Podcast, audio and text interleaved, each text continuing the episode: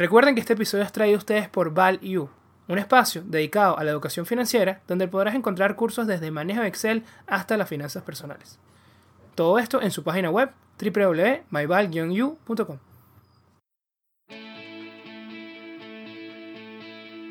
Hola a todos, bienvenidos a Networking de Ideas, donde los buenos conocimientos se conectan. Hoy tenemos una invitada muy especial. Vamos a estar conversando con Patsy Montiel. Ella es la fundadora de Madrid Seduce, una plataforma que permite a las personas conocer Madrid en todas sus dimensiones, su gastronomía, su arte, su música y demás actividades. Además de eso, ella es consultora de social media y tiene más de 200.000 seguidores entre todas sus redes y también es asesora para emprendedores gastronómicos. De verdad, una dura en las redes. Así que vamos a darle una fuerte bienvenida a Patsy. Bienvenida, Patsy. Hola Ramón, hola equipo de Networking de Ideas. Estoy súper contenta de estar compartiendo hoy con ustedes, no solo porque también son emprendedores igual que yo, sino porque son venezolanos y me encanta conectar con la gente de allí. Yo también soy de allí, aunque ahora nos separa un océano pero venimos del mismo sitio y eso me emociona muchísimo. Así que gracias y vamos a pasar un rato aquí compartiendo bien agradable. Estoy seguro que sí, que nos vas a compartir toda tu experiencia, tus tips también.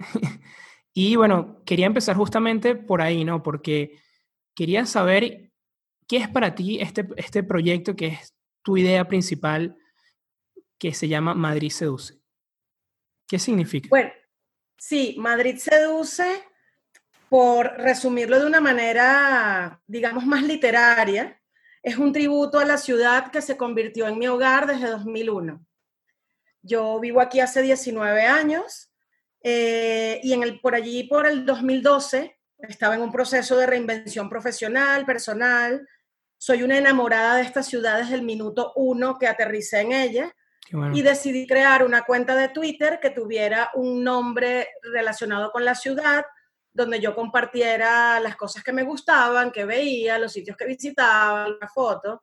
Pero bueno, ya sabemos que Twitter es, es una plataforma, y sobre todo en aquel momento, que eran 140 caracteres, bastante limitada. Sin embargo, así nació Madrid Seduce. Y luego, en el 2014, pues ya lancé el blog, abrí el resto de redes sociales va a cumplir seis años el mes que viene. Y bueno, como bien lo dijiste en la presentación, es una plataforma digital que cuenta experiencias en la ciudad a través de los cinco sentidos. Eh, aquí se habla de planes, de tendencias, de lugares a visitar, novedades, rincones secretos. O sea, la idea aquí es mostrar a Madrid en todo su esplendor y además hacernos sentir protagonistas de la ciudad. Entonces, eso fue lo que yo empecé a contar en 2012-2014 eh, eh, en un blog venezolana que vive en Madrid y está enamorada de la ciudad. Y ahora es verdad que eh, somos más en el equipo, se están haciendo otras cosas, se está diversificando. Y bueno, digamos que es también el camino natural de los proyectos. Sí, están creciendo. Crecer y innovar, que de eso hablaremos más adelante. Seguro. Pero quisiera saber un poco más porque ya nos dijiste, ok, empezó por Twitter, pero ¿cuándo viste o sentiste que podías dar ese salto de, oye, soy yo contando unas cosas por Twitter a vamos a crear una plataforma para empezar a conectar a la gente y, te diste cuenta de que estaba generando valor? Sí, mira, yo te cuento. Em, yo empiezo con la cuenta de Twitter y a los tres meses, poco menos de tres meses, tenía ya casi 5 mil seguidores. Wow. Rapidísimo. Entonces, eso para mí fue como una señal. Yo dije, wow, hay gente interesada en este tema. Y eso que ya habían otros perfiles, o sea, lo mío era algo, si se quiere, más pequeño y más limitado. Pero también otra señal inequívoca fue que la propia gente que me seguía me preguntaba por esas otras cosas.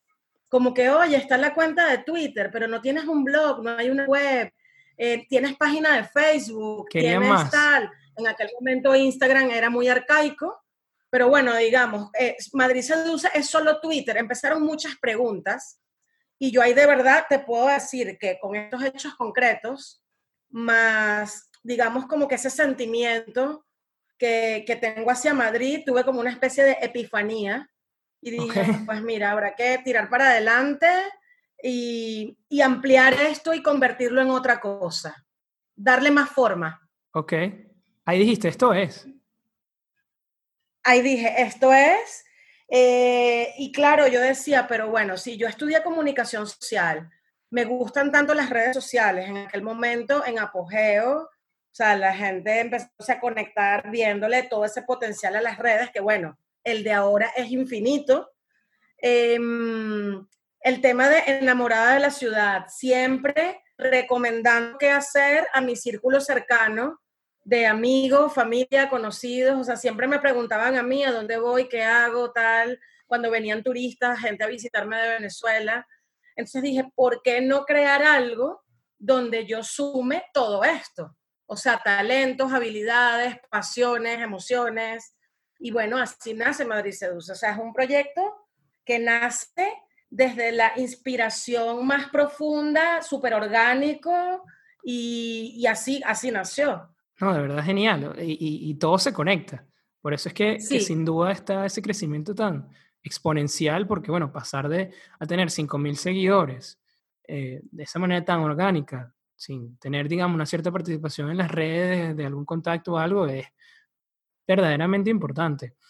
Y, y eso es una pregunta que tengo que hacer, porque bueno, como sabemos que estos, estos modelos de negocio en redes sociales no tienen eh, un gasto alto de capital, es no hay barreras de entrada tan grandes, es decir, cualquiera puede venir y arrancar. Tú mismo mencionabas que había bastantes eh, competidores o bastantes alternativas. ¿Cómo sientes que lograste diferenciarte? ¿Cómo, ¿Cómo sientes que lograste alcanzar esa ventaja competitiva para que las personas eh, fueran a Madrid Seduce y no fueran a, a otro sitio a buscar sus recomendaciones? Yo creo que esa ventaja competitiva o el, diferenciarse va en el tema de la pasión que le pongas a tu emprendimiento, a lo que haces, y que realmente sientas que eso que estás haciendo no es un trabajo que te está costando un esfuerzo, que sufres de una manera y con muchísima alegría y que te genera muchísimo bienestar. Entonces yo creo que cuando se combina, eso es pura alquimia, ¿no? Eso va a hacer que tu Eso se nota, eso, eso, sin duda. Te nota, eso es súper evidente, es súper evidente. Otra cosa que yo, que yo veo, o sea, para el tema de diferenciarte, es que aunque cuento o fabriques el mismo producto o prestes un servicio, como que ese toque personal, o sea, esa cosa como, incluso si se quiere hasta artesanal, o sea, con pequeños detalles que se note la diferencia. Yo creo que algo que nos diferencia muchísimo, que nos puede llegar a diferenciar muchísimo, son los vínculos que creamos con nuestra audiencia. Eh, eso, las grandes empresas que llevan el tema con sus comunidades, pues las hacen ser diferentes. Ok, pero como te refieres a estos vínculos, es como una manera de ofrecer un mejor servicio ¿no? a, las personas. Sí, es escuchar a tu comunidad, es escuchar a tu público es saber si lo que tú estás haciendo les gusta, eh, qué quieren hacer. Las redes sociales nos permiten muchísimo esto. O sea, yo te pongo un ejemplo. Okay. Yo, bueno, desde que existen las stories, que hace menos tiempo en Instagram, yo a veces cuando se me ocurre a nivel editorial una idea, yo la someto a la votación de mi público. Oye, ¿os interesa, les interesa esta temática? ¿Qué les parece esta nueva sección? O si se habla de esto. Y ahí veo también un poco, vas calibrando, midiendo la temperatura de tu audiencia. Me parece en sí mismo una ventaja diferencial súper importante. Sin duda, eso me gusta de poner a votación. Sí, es escuchar. A lo mejor no todo el mundo hace una encuesta en Instagram, pero se trata de eso, ¿no? De, ese vínculo que se establece con, con la gente que, que te prefiere y que te elige.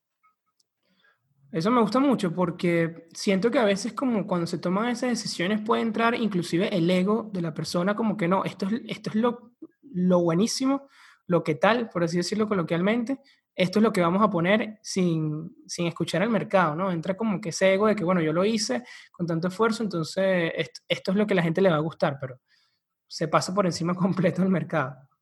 Muy presente, porque los proyectos digitales, o sea, estas, estas marcas que, digamos, crecen y se desarrollan en, un entorno digital, en redes sociales, eh, realmente crecen gracias a que las personas existen y están allí leales a lo que tú haces. o sea, sin ellos, ¿cómo creces? No puedes, no puedes. Exactamente. Y otra pregunta importante, Patsy, que sé que de repente es lo más difícil. ¿Cómo se pueden monetizar estas ideas? Monetizar, eh, dices, en redes, o proyectos de este tipo. Sí, correcto. De una idea de, de una plataforma, un blog, a llevarlo a generar ingresos. Vale, o sea, yo, yo cuento, ¿no? Cuento mi realidad. Cuando yo lancé, ya muchos lo, lo deben intuir al haberme escuchado. Un proyecto lleno de pasión, mucho entusiasmo, un sueño hecho realidad, contar la ciudad que me adoptó. Ok. Vale. Ahí no había plan de negocio de ningún tipo. ¿Qué pasa? A medida que me voy enterando de cómo funcionan las cosas, pues ya me entero de, de que existe algo que se llama branded content, o de que puedes poner anuncios en Google. Yo nunca he tenido anuncios en Google en la página, sin embargo, me parece un recurso que se puede utilizar. El branded content es bueno, generar contenido de valor, que siempre tiene que ser orgánico, contenido de valor, para que en el momento en el que una marca se interese porque tú seas el canal para contar su historia, que esta es una de las vías de monetización, pues todo sea coherente. Entonces, bueno, eh, vía de monetización, branded content, tanto en redes sociales como en web, anuncios publicitarios, venta de espacios dentro de la página, de la página web. Eh, puedes crear también cosas tipo newsletter que tenga suscripción por soporte audiovisual en el carca para como muchas fórmulas que son muy válidas para esto. Eso sí, esto no pasa desde el minuto uno, porque para llegar a ciertos números hay que tener, digamos, como que un músculo a nivel de comunidad. Ok, de tráfico. O sea, cuando te van a ofrecer hacer branded content o un post patrocinado, que son vías de monetización, o incluso un banner en la web para que tenga clics y vaya a donde el cliente quiere, necesitas que haya un tráfico mínimo en la página, o sea, algo que sea realmente de peso para el que te quiere comprar. Claro. Y algo muy importante también es generar muchísimo contenido orgánico al principio. O sea, en el caso de Madrid Seduce, mm, bueno, y todavía, o sea, el, generar el contenido orgánico, divulgativo y de valor, siempre es lo que tiene que prevalecer. Ya las otras fórmulas de monetización, pues digamos que van como en paralelo, ¿no? Pero no, no debemos desdibujar cuál ha sido nuestro propósito principal cuando creamos el proyecto. Otra cosa que yo veo súper importante y que es mi caso eh, con este tema de la monetización es que cuando se crea un proyecto de esta naturaleza es una vitrina de tu trabajo. O sea, hay muchos ojos viéndote, cómo escribes, cómo llevas las redes, cómo haces las cosas, y probablemente te empiezan a salir cosas que no tienen que ver directamente con la plataforma, pero que digamos es una monetización indirecta, porque te contratan para otras cosas. Entonces yo también lo veo como que si haces un buen producto, tienes una buena plataforma, eso te puede impulsar a hacer otras cosas que también estén relacionadas, que estén en el mismo ecosistema. No, súper importante todo este tema de la monetización porque eh, entiendo que es, muy complicado. Eh, creo que has dado bastantes canales, bastantes alternativas y sin duda de acuerdo también con la parte de que un buen contenido abre las puertas para otras ideas y que también eh, son ingresos que, bueno, son indirectos, ¿no? Pero también forman parte de, esta monetización. Entonces también creo que es uno de los mayores retos a la hora de hacer estas plataformas digitales, desde mi punto de vista. No sé si para Madrid Seduce este ha sido eh, el mayor reto o, crees que has tenido otros obstáculos que han sido más importantes? No, bueno, mm, en cuanto a, o sea, por llamarlo obstáculo, o sea, yo diría que Seduce no nace con un plan de negocio por escrito, sino que se va haciendo de manera orgánica en el terreno de juego a medida que yo me voy enterando cómo funciona todo. Ok. Em, digamos que esa falta de planificación inicial o de no saber hacerlo así en ese momento, pues a lo mejor me hubiera reportado más beneficios desde el inicio o menos momentos, digamos, de como de no saber por dónde ir, ¿no? Claro. O sea, pero por eso yo mm, recomiendo mucho que la inspiración está muy bien, la pasión por el proyecto, eso tiene que estar siempre, pero también contar con dosis de realidad desde el principio y ponerlo en papel y tener como un plan, yo creo que también ayuda muchísimo. Una preparación. Sí. Y además de esto, cuando ves eh, en las redes que están promocionando una nueva idea, una nueva marca, un nuevo restaurante, por así decirlo, ¿qué, otras cosas ves como uno de los errores más frecuentes? Em, errores más frecuentes. Al lanzar una idea. Vale, yo mm, te puedo decir que a veces veo, o sea, porque yo considero vital que cuando vayas, vas a lanzar un proyecto o promocionar una idea, debes tener claros los valores, el propósito y la visión de ese proyecto, de esa marca. Y a veces veo a gente como dando, no sé, como tumbos, un poco tumbos, y que tú ves que con la línea que están llevando, quizás no tienen tan claros cuáles son sus valores y cuál es su ventaja diferencial, lo que hablábamos hace un rato. Entonces, bueno, todos evidentemente, no ninguno nace aprendido, uno va precisamente aprendiendo de sus errores y me gusta también darle ese enfoque. Entonces yo digo que sí, a veces se nota que esos valores no, no están como bien dibujados, que quizás no hay un plan. Un plan es la suma de acciones que nos llevan a conseguir los objetivos y eso se ve como bastante frecuente. Otra cosa que a veces noto es que no, no está claro el público al que se dirige ese, como que si un poco valiera todo para todos, cuando realmente si tú segment, si segmentas y te diriges también es un punto a observar. En yo, eh, así por, por citar un, un, concepto que es muy del mundo del emprendimiento, aplica para todo o para casi todo y debemos tenerla clara también. A veces es incurrir en un error como hacer la vista gorda de que tenemos que saber cuáles son nuestras fortalezas, nuestras debilidades, nuestras oportunidades y nuestras amenazas con respecto a ese proyecto que queremos emprender. Es muy importante hacer ese ejercicio. excelente, de acuerdo, y que veo también eso de que, y puede pasar, ¿no? De que queremos llegar de repente a mucha gente al mismo tiempo y no segmentamos. Exacto, y eso es súper importante porque los mensajes varían, se adecúan según al público al que quieres llegar. Pasa igual con la publicidad de productos, de la publicidad tradicional de siempre. Ahora tenemos las redes, es otro canal para hacer publicidad. Es mucho más directo, te vincula con lo emocional más directo, tienes, lo tienes en tu teléfono. O sea, hay que saber a quién le estamos hablando, quién es nuestro interlocutor. De acuerdo. Y otra pregunta bastante interesante que tengo que hacerte, bueno, porque estás muy ligada al mundo de, gastronómico, a la hostelería, y que sin duda, bueno, con todos estos cambios que estamos viendo, dadas las nuevas condiciones de distanciamiento social, ¿qué has visto que estén haciendo eh, e, estos mercados para revalorizarse y como para adaptarse? Que hayas visto que le esté generando otra vez ese, un rebote más rápido, por así decirlo, o recuperarse de forma más oportuna.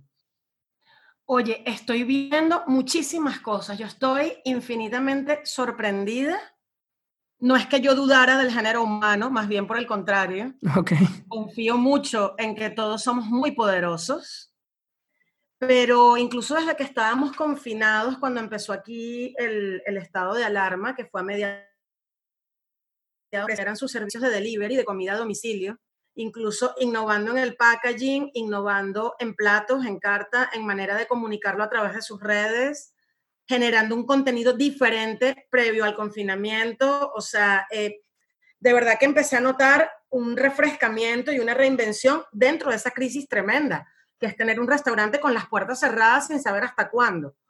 Luego vino el takeaway, vino otra etapa en la que la gente podía ir a recoger en los locales la comida, y allí también pues se extendió un poco lo del delivery, eh, creación de nuevos platos adaptados más a nuevos formatos, otras formas de comunicar, em, incluso adaptar cartas en, en restaurantes, digamos, de una gama más alta, generar líneas de negocio paralelas exclusivas para delivery takeaway que no perdían la esencia o el ADN de la cocina de ese local, pero trasladada a un formato para consumir en casa, ¿vale?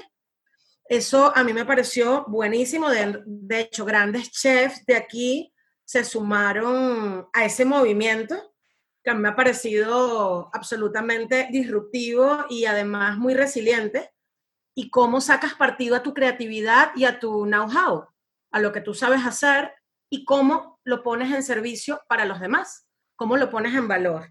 Entonces ahora ya están todos abiertos, casi al aforo completo, evidentemente tenemos ahora unas circunstancias a nivel de, de ocio y de relacionarnos un poco trastocadas. Todavía hay mucha gente con miedo a súper rápido. Y que todo ese tema de no descuidar a sus comunidades y a sus clientes durante el confinamiento, sea, incluso ofreciendo ese delivery o esos otros servicios, me está pareciendo muy interesante vinculada al sector y la verdad es que conozco un montón de emprendimientos súper valiosos, incluso también de, de, venezolanos aquí, muchos de ellos. Em, y bueno, chefs españoles y emprendedores de todas partes.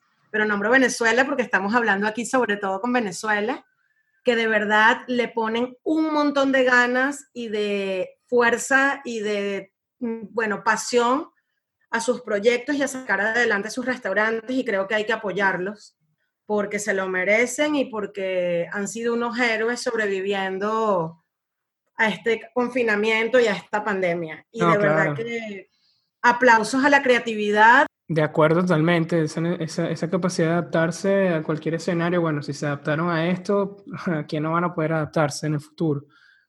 La verdad es que este tiempo nos ha servido para mirar muy dentro de nosotros mismos y incluso conocer aún más nuestro poder y nuestras posibilidades. Y en el mundo de la hostelería ha ocurrido esto, de verdad que son unos resilientes, que es una palabra que quizás está un poquito trillada, pero que todos entendemos.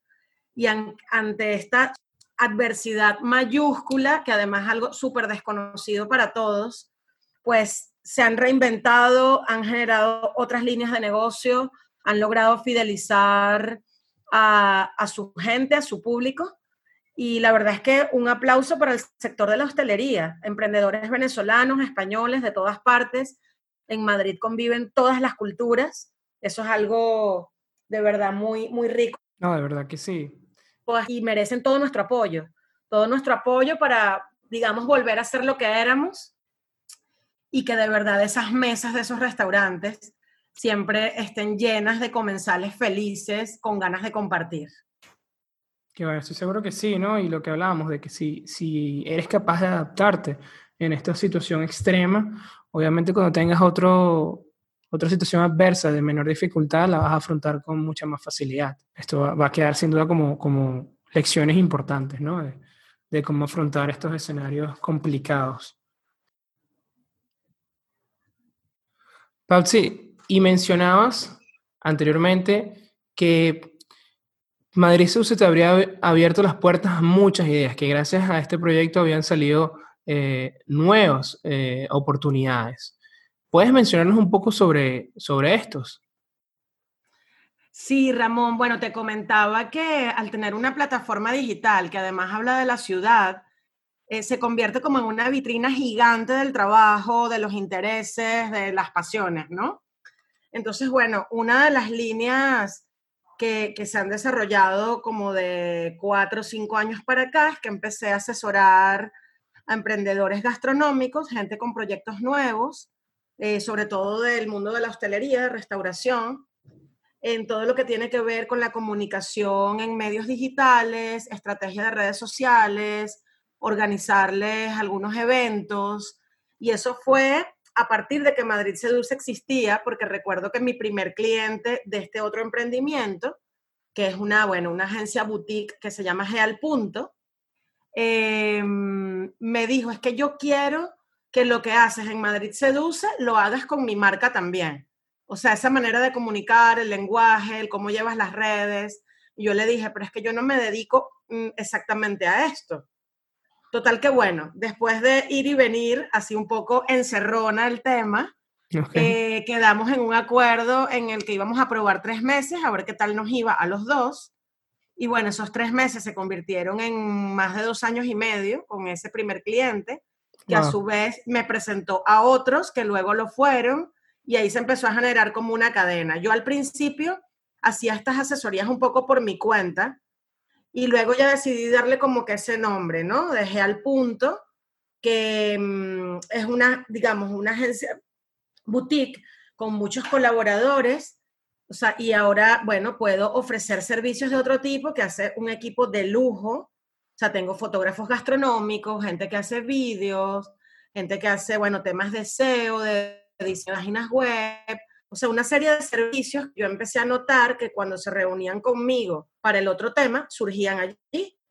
Y bueno, otra de las cosas también que ha surgido en este tiempo es que dos amigos crearon aquí, dos amigos venezolanos, Ernesto y Mariam, la ruta de la arepa en Madrid, convocando restaurantes y haciendo pues mm, de la arepa un icono universal que ya todos sabemos que lo es. Y me llamaron en el 2017 para apoyar un poco con el tema de la curaduría de, de los restaurantes, de que Madrid se fuera un poco el media sponsor de la eh, pues el año pasado también se hizo, también estuve allí, o sea, estoy en el equipo con ellos y es una iniciativa que además a la gente le gusta mucho, eh, españoles enamorados de esto, porque aquí la arepa ya es muy conocida. Te puedo hablar también de, de muchas personas que me han llamado cuando tienen que ver con contenidos de Madrid para pedirme asesorías o cuando van a abrir algún negocio nuevo. O sea, siempre estoy ahí como en ese ecosistema, tratando de aportar valor, de ayudar a la gente y, bueno, de, aportar ideas. No, lo que no sé hacer, pues no lo sé hacer, pero y ya está, ¿sabes? Por eso pero vas aprendiendo. Claro, lo voy aprendiendo o algo en lo que yo creo muchísimo es también rodearme de los mejores sea, cuando tú sabes que hay gente que es muy buena en lo que hace, eso es muy buen eh, consejo. Te rodeas de ellos y aprendes, porque uno no lo puede hacer todo, ni lo sabe hacer todo bien. Ese es, un buen consejo, pero hablabas también de, bueno, te toca asesorar gente. ¿Qué, sí. ¿Qué es un mal consejo que has visto en las redes que se da mucho o que te hayan dicho? Bueno, decir que me han dado un mal consejo así como que con intención, creo que no. Eh, yo más bien diría que hay algún buen consejo que me han dado y no lo he sabido escuchar a tiempo, como fue el caso de delegar, de delegar y rodearme de un equipo desde el principio, porque claro, cuando una plataforma empieza como un proyecto personal y todo lo haces tú, pues obviamente el crecimiento es limitado en el tiempo porque eres una persona física. Entonces el consejo de delegar desde el principio a mí me parece súper importante para todos los emprendedores. Buenísimo, estoy de acuerdo, no podemos hacerlo todos nosotros. Y Patsy, ¿hay algo o alguna cosa en la que creas que otros consideren que es algo así como loco? Pues mira, imagínate tú lo que te voy a decir, ahora que estamos aquí hablando entre emprendedores. Para muchas personas, tanto en el momento como lo hice, como cuando ven cómo es nuestro mundo, para muchas personas emprender en sí mismo es una locura. O sea, el acto de emprender cualquier cosa es una locura. Entonces, claro, creen que uno se, como que, ¿sabes? Se ha vuelto loco, ¿cómo lo vas a hacer? Eh, ¿Cuándo te va a dar dinero? Eh, trabajas muchas horas, no tienes horario, o sea, como que hay gente que le parece una locura ese estilo de vida, porque es verdad que los emprendedores tenemos un estilo de vida, o sea, somos una tribu. Entonces, esa tribu a veces le resulta un poco extraña y surrealista a otro grupo de personas. Pero bueno, yo me defino como una emprendedora nata, soy una máquina de ideas mm, constantes, siempre eh, por mi cabeza están pasando un montón de ideas de hacer cosas nuevas o de apoyar a otros emprendedores o de aportar ideas a otros proyectos incluso también. y yo siempre voy a ser leal a eso, aunque me digan que son locuras. Sí, porque bueno, es tomar riesgos. Bueno, dicen que el emprendedor es aquella persona que no quiere trabajar de, de 8 de la mañana a 5 de la tarde y por eso prefiere trabajar todo el día.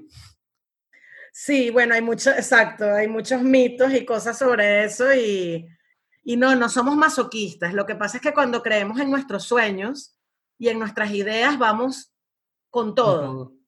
Y a veces mm, lo que para otro puede ser trabajar o un esfuerzo, se nos van las horas realmente haciendo lo que nos apasiona. Esa es un poco la filosofía oculta de todo esto. Sí, ese estado, entrando un poco más específico, ese estado que llaman el, drift, cuando estás como que haciendo algo y no tienes noción del tiempo, sabes que estás haciendo algo que, que, te apasiona. Tal cual. Y Patsy, si tuvieras que empezar de nuevo todos tus emprendimientos, obviamente el primero, ¿qué cambiarías?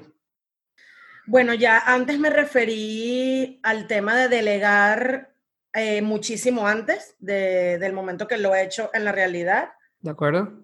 Porque eso permitiría una expansión más rápida, diversificación de tareas desde el principio. Quizás, bueno, el tener un plan de negocio más, digamos, dibujado, más concreto, desde el inicio también puede darle un giro a los proyectos y quizás si en aquel momento me hubiera imaginado a dónde me iba a llevar esto, pues lo hubiera hecho en aquel momento cero. Em, hay una cosa que yo me digo a mí misma y tiene que ver con esto de delegar. Me hubiese gustado saber en aquel momento que yo no era la directora general del universo y que no podía con todo, que no podía con todo y que necesitaba ayuda en muchas cosas. A eso me refería con el equipo y con lo de delegar. Y el tema que a mí me gusta mucho, que además es un concepto que viene de, la filosofía japonesa, eh, que es el ikigai, ¿no? Descubrir el ikigai a tiempo, saber cuál es tu propósito de vida, eh, me parece súper importante. Y yo creo que cuando lo tienes claro en el momento cero de un proyecto, todo va a ir alineado en esa dirección particularmente el mío, es comunicar y ser un canal para contar historias, eh, para apoyar emprendedores, para generar nuevas ideas y de alguna manera pues aportar el valor que desde, desde mi humilde conocimiento y experiencia pues puedo, puedo compartir. Entonces, claro, todas estas cosas las he ido descubriendo en el camino, no las tenía 100% claras cuando arranqué, pero bueno, a lo mejor es que eso era lo que correspondía, ¿no? O sea, lo que correspondía era irlas descubriendo y no saberlo todo desde el principio. Claro. Porque eso también tiene su magia. Y yo creo mucho en la magia. Así que eso yo te quería comentar, Ramón. O sea, bueno, comentar, compartir con todos. Dime. Eh, una frase que me gusta mucho de un libro que me estoy leyendo, aparece como un epígrafe. Y es una, el libro se llama Delivering Happiness lo recomiendo un montón, que dice que hay diferencia entre conocer el camino y caminarlo. Me parece una frase buenísima para aplicarnos en el mundo del emprendimiento y de todos los que queremos llevar nuestras ideas, digamos, al terreno de lo real e impulsar todo lo que nos proponemos. Me parece fantástica. Sí, estoy de acuerdo. Eh, como decía Steve Jobs, no puedes conectar los puntos viendo hacia adelante, sino solamente viendo hacia atrás, ¿no? De que todo esto tenía relación. De verdad que comparto mucho esa idea. Y bueno, Patsy, lastimosamente se nos ha acabado el tiempo. Eh, la he pasado súper bien, pero bueno, es momento de ir al dato de la semana.